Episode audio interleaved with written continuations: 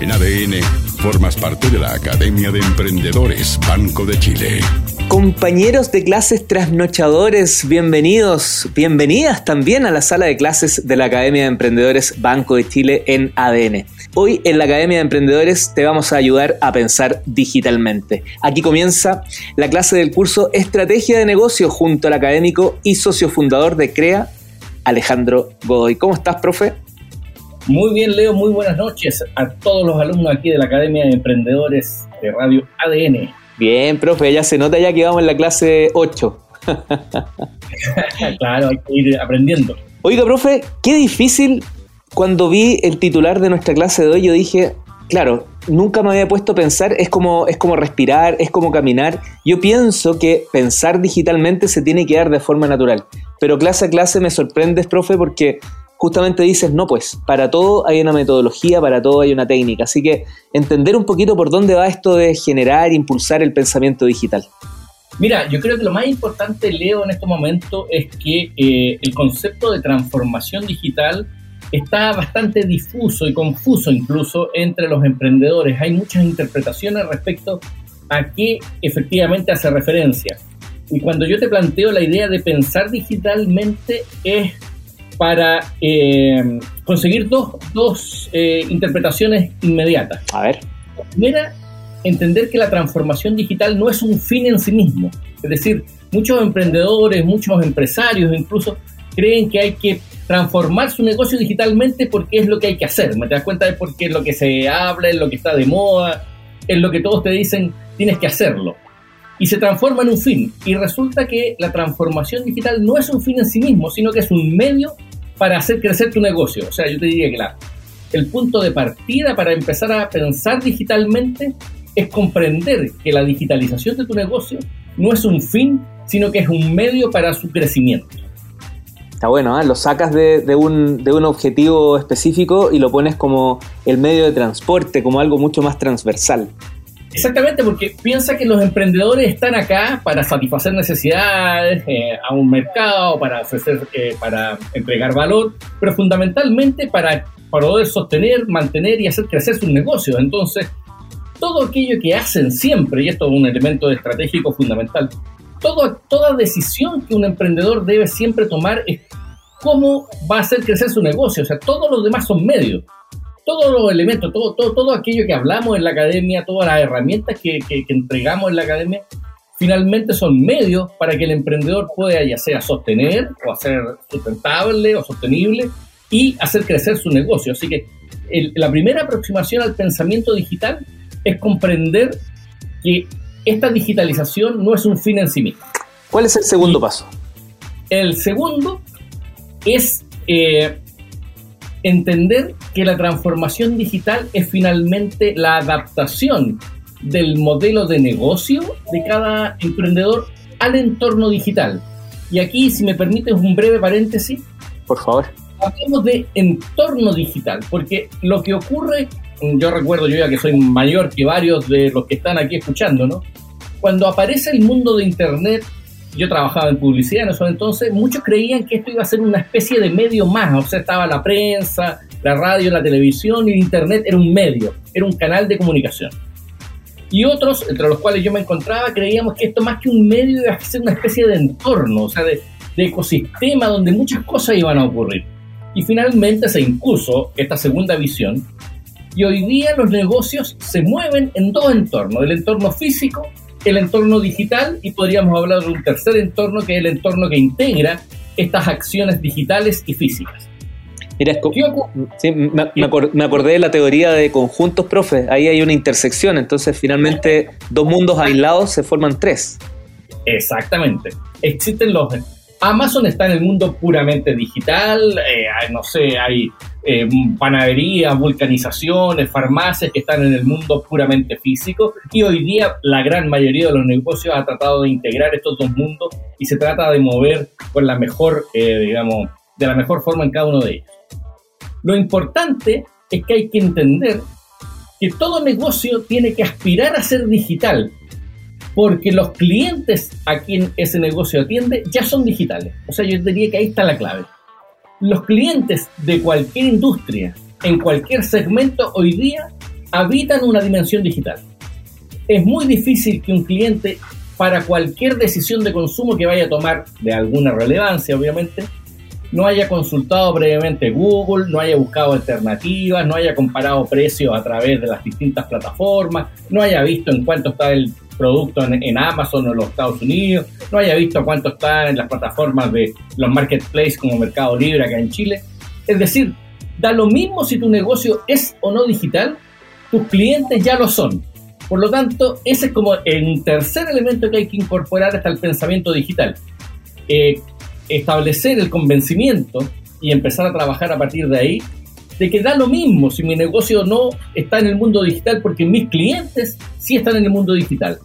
Y ahí te lo integro con el primer elemento, es decir, que no entender la transformación digital o la digitalización como un medio, o sea, como un fin, sino como un medio, porque de lo que se trata es ofrecer mayor valor a los clientes y construir una mejor experiencia en el mundo digital. Yo creo que esa es como la idea. Es re interesante lo que mencionas si lo miramos desde, desde una perspectiva un poco más clásica. Yo retrocedo 10 años y cuando uno eh, conversaba estos temas, claro, eh, el que escuchaba decía, bueno, pero, pero este cliente como, como del futuro casi, em, eh, representa menos del 1% de mis ventas, 2%, ni siquiera es el IMAD de mi empresa, sino que es como, vamos a ver más adelante, mi, mi foco todavía está aquí en el local.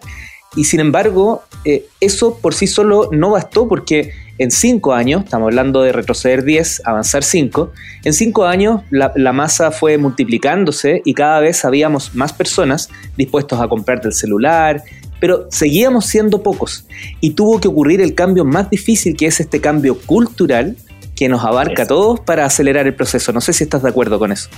Absolutamente de acuerdo, Leo. De hecho, si, te, si quería seguir nombrando o poniendo bullets respecto a lo que es la transformación digital, un elemento fundamental a destacar es que la transformación digital finalmente es una transformación cultural. No es la sola integración de herramientas digitales, que es como eh, cuando alguien piensa en transformación digital o digitalizar su negocio y está pensando solamente en herramientas, ¿ya? ahí está colocando a la transformación digital como un fin. ¿ya? Evidentemente, esto pasa también por la incorporación de herramientas tecnológicas, y eso, eso es evidente. Pero la base de todo esto es cómo relacionarnos, cómo crear una experiencia más satisfactoria y cómo entregar y capturar mayor valor de los clientes en ese entorno digital donde hoy día pasan todas las cosas. hoy día los negocios en el mundo digital cotizan, eh, compiten, comunican. Profesor relaciones con sus competidores, establecen relaciones con sus proveedores y establecen relaciones con los clientes. O sea, hoy día en el mundo digital pasa todo aquello que antes pasaba en el mundo físico. Por lo tanto, si en el mundo físico, el marketing tradicional te decía, mira, esto se trata de entregar mayor valor a los clientes con la finalidad de poder capturar ese mayor, ese mayor valor, hoy día en el mundo digital es exactamente lo mismo. Por lo tanto, cuando hablamos de pensar digitalmente, lo que tenemos que hacer en primer lugar es ver qué oportunidades para el crecimiento o desarrollo de nuestros negocios nos ofrece el entorno digital y después plantearnos el cómo aprovechar esas oportunidades. Profesor, pero igual a veces cambia la, forma, no el fondo. Hay cosas que estaban en el mundo más eh, análogo que no pasan en esta transformación o que justamente al analizar este proceso nos damos cuenta que ya no van a servir, entre comillas, sobre Internet. Eh, ahí se hace la pérdida nomás, profesor, ¿qué recomiendas? Mira, en general, en general, eh, yo siempre he mirado el quehacer del negocio desde una perspectiva en la cual nunca debe haber enamoramiento con los procesos, ni enamoramiento con las ideas, ni enamoramiento con las costumbres. O sea, aquí el mercado manda, aunque suene crudo, frío, señalarlo. Un poco romántico, profe. ¿eh? Un poco romántico. el 14 de febrero de tele nomás. Eh, no, no, no, yo, yo tengo corazón de lava, eh, de Tinman, como en el Mago de Oz. En lo que a negocio se refiere. Sí, claro.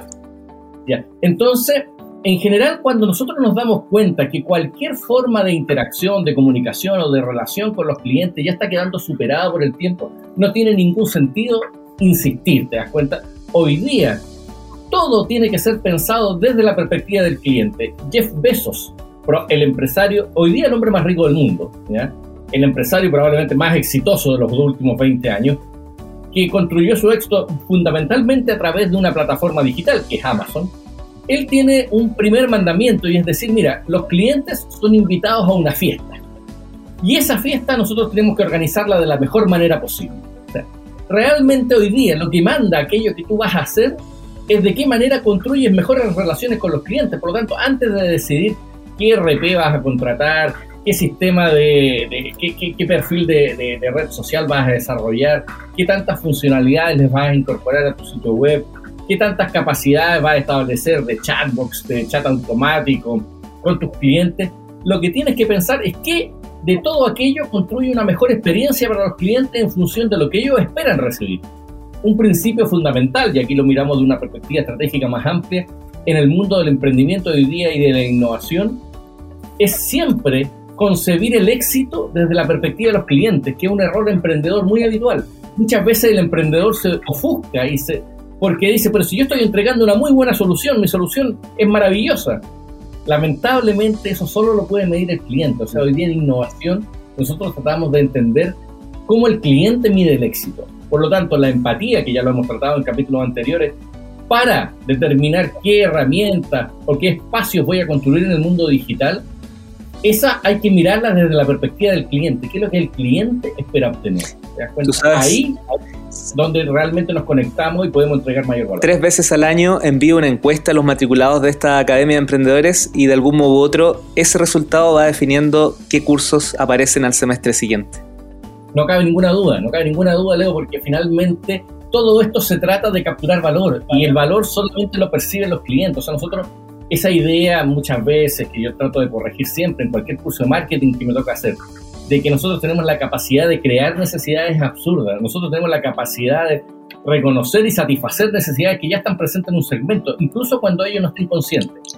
Y en función de eso, lo único que podemos aspirar, y es lo único que tenemos que construir, es una mejor experiencia en torno a la construcción de relaciones por la vía de procesos de intercambio de valor. A eso nos dedicamos y la, y, la digitalización, el pensar digitalmente y las herramientas digitales que hoy día están disponibles tienen que siempre eh, situarse en función de, de qué manera yo creo, transfiero y capturo mayor valor de nuestros clientes. Clarísimo, profesor. Cerremos con la invitación a, a, su sitio web, a su blog personal para profundizar en estos temas.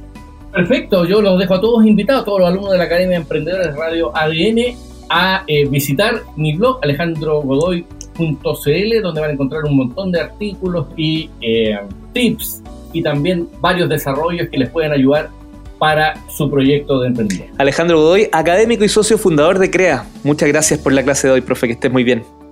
Un abrazo para ti y buenas noches para todos los emprendedores de Radio ADN. Chao, profe. Chao, chao. En ADN formas parte de la Academia de Emprendedores Banco de Chile.